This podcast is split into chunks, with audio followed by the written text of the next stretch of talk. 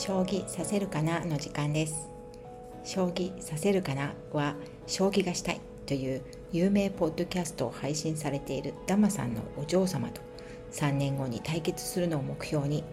おばちゃんポッドキャスターのモーが将棋を学んでいく様子をお伝えする番組です。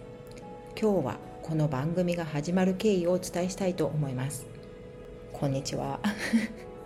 普段毎日お祝いしようという番組を配信しています。モーと言います。今日これを初めてね聞いてくださっている方どうも初めましてよろしくお願いします。初めの部分はちょっとねあの書いてみましたけれどもいつもまあ毎日お祝いしようを聞いてくださっている方には なんか誰ですかって感じかもしれないんですがはい今日は新しい番組を始めたいと思っています。これはですね先日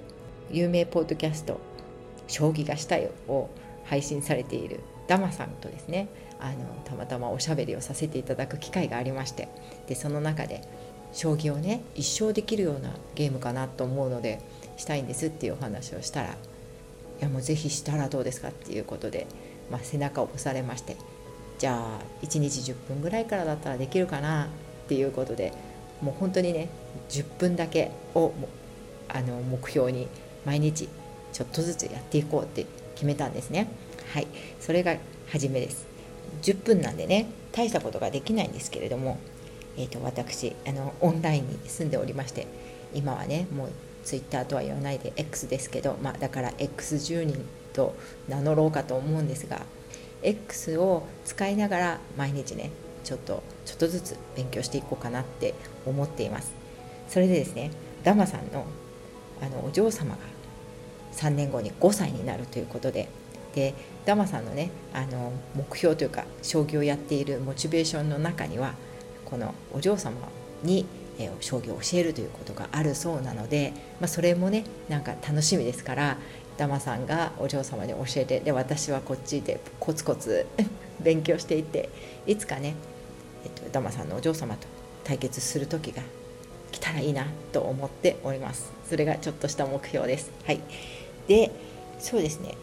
まずね10分から始める。今日は1から10までをお届けしたいと思います。1日目はですねコマの種類を覚え覚える。まずねコマがどういうコマがあるのかっていうことをね分かってないのでまずはコマをね出してみてそれで、まあ、覚えてみた覚えようと。でね10分なんでね。それでえっ、ー、となんで将棋持ってるの？ってことですけど初心者全然全くの初心者なんですけど一度ねあの去年ポッドキャストウィークエンドにダマさんのあの将棋がしたいのブースがありましたのでそちらでねあの将棋の駒とあとはダマさんの特製の、えっと、風呂敷将棋盤をねあの販売されてたのでそちらをね購入してあったんですよ。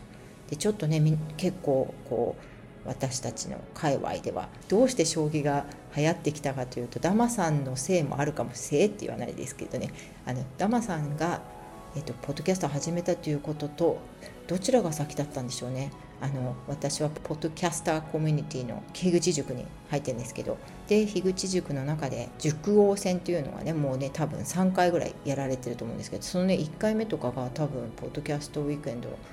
前後であったと思うんですよね。でみんな盛り上がって将棋やってらっしゃったので私もちょっと試しにまあ何て言うのかな老化防止とかねそんな感じでもいいのかなと思ってやり始めようとしたんですけど結局ねなんか全然できなくて。でもやっぱりちょっとずつやらないと何もね始まらないので、ね、ピオ将棋とかいうのとかもちょっとやってみたんですよね。そのせっかく将棋盤とかも買ってきたので。はい。だけどやらなかったので今回ね新たにこうちょっとずつねやっていこうかなって思ってるんですね。はい、それで、えーと、まずはだからそういうことで私もコマ持ってたのでで、ね、コマがまあ多分ねあのとってもクオリティのいいコマなんだと思うんです。でそれについてもねまた後々勉強していこうかなと思うんですけど今日はね1から10まであのやったことをねここで発表というかしたいと思います。はい。えっとコマの種類を覚える時に、えっと、その盤を開いたんですけれどもそうですね。王将が2つ玉って読むのかもしれないんですけど教えてください。あとですね。えっと飛車角行が2つずつ。金将銀将が4つずつ。桂馬香車が4つずつ。で不評が18枚。でこれ1枚多かったんですよね。おかしいなと。マス目があ 9×9 なんだっていうことが 分かりました。この日にね。で裏は明日ということでもうね15分これで経っちゃったんですね。ツイッターにツイートしてたら。はい。それでえっとそうしたらねえっと師匠のダマさんが「あ偉い。これだけ覚えたら OK です」っていうあのウェブサイトのね記事を貼ってくれたので次の日2番はこれだけ覚えたら OK ですっていうのをちょっと開いてねノートにこう書いてみたんです。でそれが2日目のナンバー2の10分なんですけどそれもねちょっとご紹介しますね。耳で聞ける方がいたらと思って。えっと中身書いてあったのは、えっと、コマの並べ方とあとは、えっと、動きですね。コマの動き。で一応読めるとこだけ読みますが将棋のルール遊び方。1お互いの駒を並べる。2順番に駒を動かす。3相手の駒の場所に動かせば取れる。4取った駒は好きなマスに打てる。5敵陣に進んだ駒は裏になる。で6王将を取ったら勝ち。まあ、分かってはいたような気がしますけどやっぱりねこうやってきちんと書いてそれが正解だっていうことが分かっていた方がいいのでそれであとはコマの並べ方をちょっと覚えまして、えー、自陣自分の陣と敵陣があって自分の陣は手前側の3列目までですね。で敵陣はもちろん向こう側の3列目まで。だから向こうの3列目までに入ればなるってことなんでしょうね。それで1日目は王将の動き方と不評の動き方、えっと、角行の動き方飛車の動き方を書いてみました。これはまた後ほど。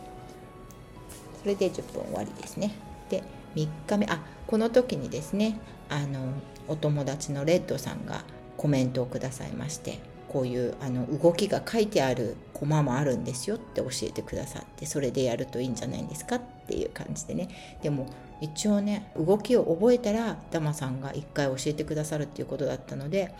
一応頑張って覚えようかなって書いてあるコマを使わないでもできるようにしたいなと思うんですけどでお話の中でねポッドキャストウィークエンドで作ったこの布の将棋盤はねちょっと売り切れなんですっていうことでねそういう話をされてました。3番ですね。角行と飛車の裏と向き合う。何を言ってるんでしょうね私ね。あ角行と飛車の裏を裏側がねすごいちょっと複雑な字だったんですよ。それでちょっとどうしてもそこはちゃんと押さえておかなきゃいけないと思ってで、えっと、向き合ったんですね。ちょっと書いてみたんですね。崩し字なのであのちょっと分からなかったんです本当にね。それで、えっと、調べたところ角行の裏はえっとあ角行の裏も飛車の裏も初めの字は龍なんですけど龍の字がちょっと違うんですよ。で、えっと、角行の方は龍馬馬ですね。龍に馬。それで、えっと、飛車の裏は竜に王様の王ですね。それで竜が違うのはこの竜のね最後終わり方があの下にね降りてるので、えっと、角行の方の竜馬の竜の、えっと、最後ですね。折り竜というらしいんですよ。だからなっちゃった時に同じ大きさなのでどっちかどっちかがちょっとよく分かりにくくなっちゃうと思うんですけどそこを覚えればいいんだなって思ったんですよね。で次が飛車の裏は竜王ですけど竜はこう最後がね上にピュッて上がってるんですよ。羽が羽みたいにして。羽って言わないか。羽まあ羽みたいって言っておきますけど。でそれは上り竜らしいんですね、まあ、そういうのもね知ると楽しいですよね。しかも覚えやすいかなと思います。それで、えっと、その日はそのくらいで終わっちゃったんですけどまあね、あの、それを知ったのでああと最強の駒が、えっと、竜王なので竜王戦とかそういったあのタイトル戦っていうんですか？プロの方のそれの名前の由来なんだそうです。で、えっと、その頃ねちょうどねあの私がよく聞いているもちろん古典ラジオのね竜の歴史をねヤンヤンさんがお話しされてた時だったのであ聞かなきゃと思ってちょっと聞いたりとかしてました。はい。で次ですね。34あ裏と向き合う。Day4 Day2 終わらなかったんでね。で裏は、えっと、そのもちろん閣業と筆者以外にもみんな裏があるのであの王将から玉からこれ読み方間違ってるか教えてください。えっと王将玉はないんですね。なれない、えっと、飛車の裏が竜王角行の裏が竜馬金賞の裏はなし銀賞の裏は成銀、えっと、桂馬の裏は成桂強者の裏は成香不評の裏はと金ですね。はい。でえっと成銀成桂成香は全部動きは同じになって金賞と同じ動きをするということですね。で「と金」の「と」はなんか「今」っていう字を本当は「と」ってひらがなの「と」みたいなんだけど「今」っていう字を崩したものでしょうというふうに言われて書いてありました。それがナン,、えっと、ナンバー4ですね。で次、えっと、この時にえっと、ちょっとねこの動きのこととかを調べてみたら日本将棋連盟のサイトが出てきてなんかすごい日本将棋連盟のサイトのことをお友達のコグマンさんがコグマン？コグマって私がコグマって呼んでるだけでコグコグマンちゃんっていうコグコグマっていうねツイッター名なんですけどコグコグマンさんちゃんが言ってたんですよね。お話しされてて。でそうすごいなと思って興味津々になりましたっていうことですね。まあ、そだから何って感じですけど。はい次。5番。あれ？5番ですね。5番は、えっと、これだけ覚えたら OK ですって師匠に言われたものを書いてみる。Day2 です。Day2 でねそれで全部こまだ書き終わっていなかったあのコマの動きを書いてみました。でえっと、書いてるうちにもう10分経っちゃったので次の日ですね調べるものを疑問として書いてたので6番は昨日の疑問を解決する。で昨日の疑問というのはですね強者まっすぐずっといけるの？なんかちょっと書いてあったのよく分かんなかったんですよね。あとは成銀と成香成桂の見分け方。みんな金みたいな字なんですけどちょっと見るとやっぱりちょっと違うわけですよ。だからそれをねちょっとちゃんと次の日に確認しようと思っていたんですね。で、えっと、1個目の「今日」というのは前方にいくらでも進めますということが書いてありましたので進めるんだということで。でも今日はねそっちしか行けないんだよね。まっすぐしか。なんか突進するって感じ。そうですね。でえっと成銀成系成京の金っていうのはちょっとあの書いてみたんですけどやっぱりちょっと違うんですよね全部ね。だからまあなったとしても分かるんだよねっていうことだよね。すごいよね。よくできてるなと思って、はい、だけどこの中で実は銀はちょっと大きめなので大駒というそうなんですけど大きめなので実際には分かる。絶対。なっちゃってても。だってね金金とあ違う大駒？大駒じゃない。銀はそうだよね。少し大きいので大駒ではないけどちょっと大きいのでわかるよね。あれ間違えてるかちょっとこれあれ？ということです。次7番。でここまで来たらえーと、実際にコマを動かして覚えようと思って書き書いてるだけじゃなくて。でそれで、えっと、ツイッター上であまたツイッターって言ってますけど X 上で、えっと、ボイスが取れるんですよね。声がね音声入力ができる入違う音声入力じゃなくて音声でツイートを残せるというあの機能があるのでそちらでね、えっと、10分間コマを動かしながら、えっと、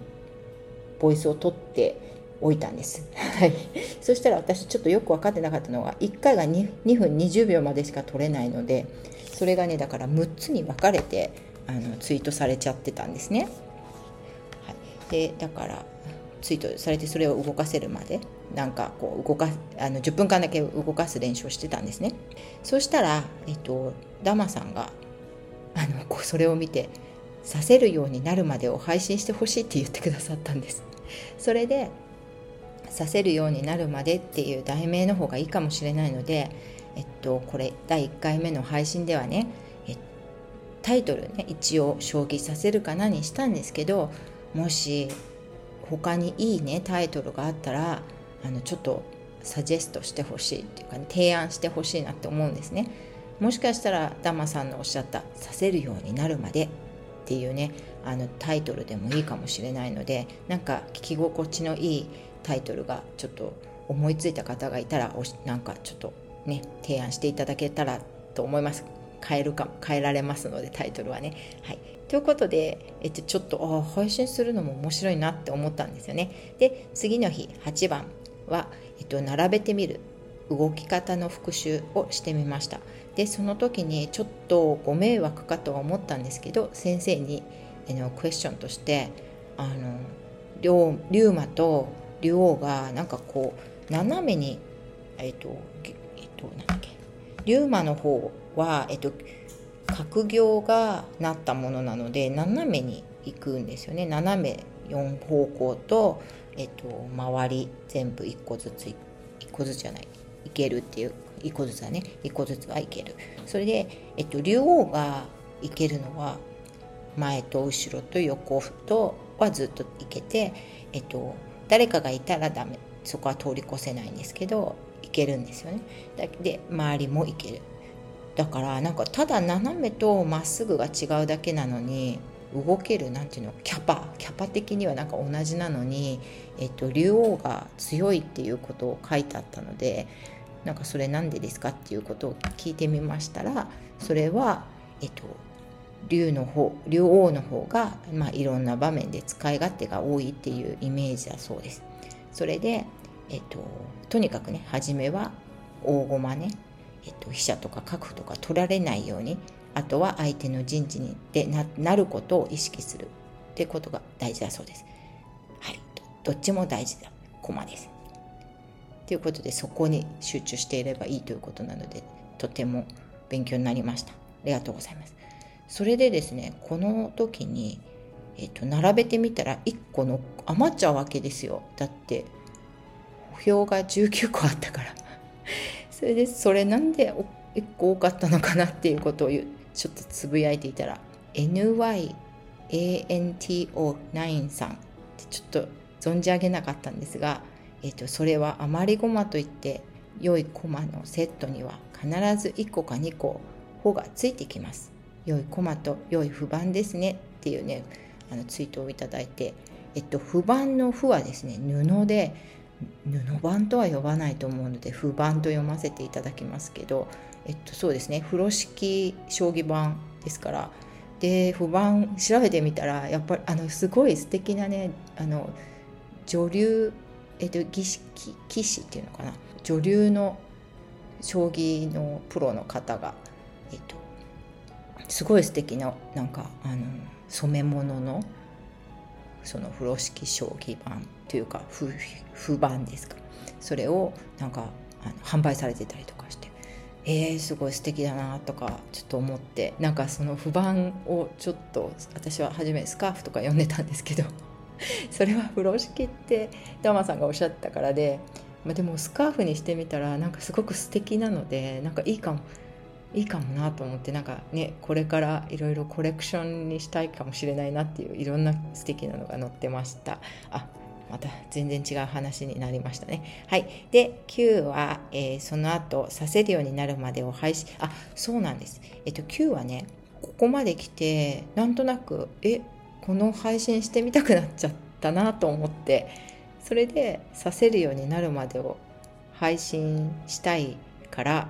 ちょっとそれで復習をしてたんですよね。えっと10では台本をねちょっと初めの部分の台本を書くっていうそれだけで10分が終わっちゃうんですよね。はい、ということでねそれであの10番は台本を書いてみたっていうとこまでなんです。はい、でダマさんもこうたまにゲストで呼んでくださいっておっしゃってるのでこれ始めてみてねまあこれ1回目であうまくあの話せてないので、まあ、取り直すかもしれないんですがとりあえずねこれをちょっとダマさんに聞いていただこうかなと思っております。はいで将棋をね始めたいと思っていらっしゃる皆さんと将棋をさせるようになるまで、ね、一緒に頑張っていけたらいいなと思いますのでどうぞよろしくお願いします。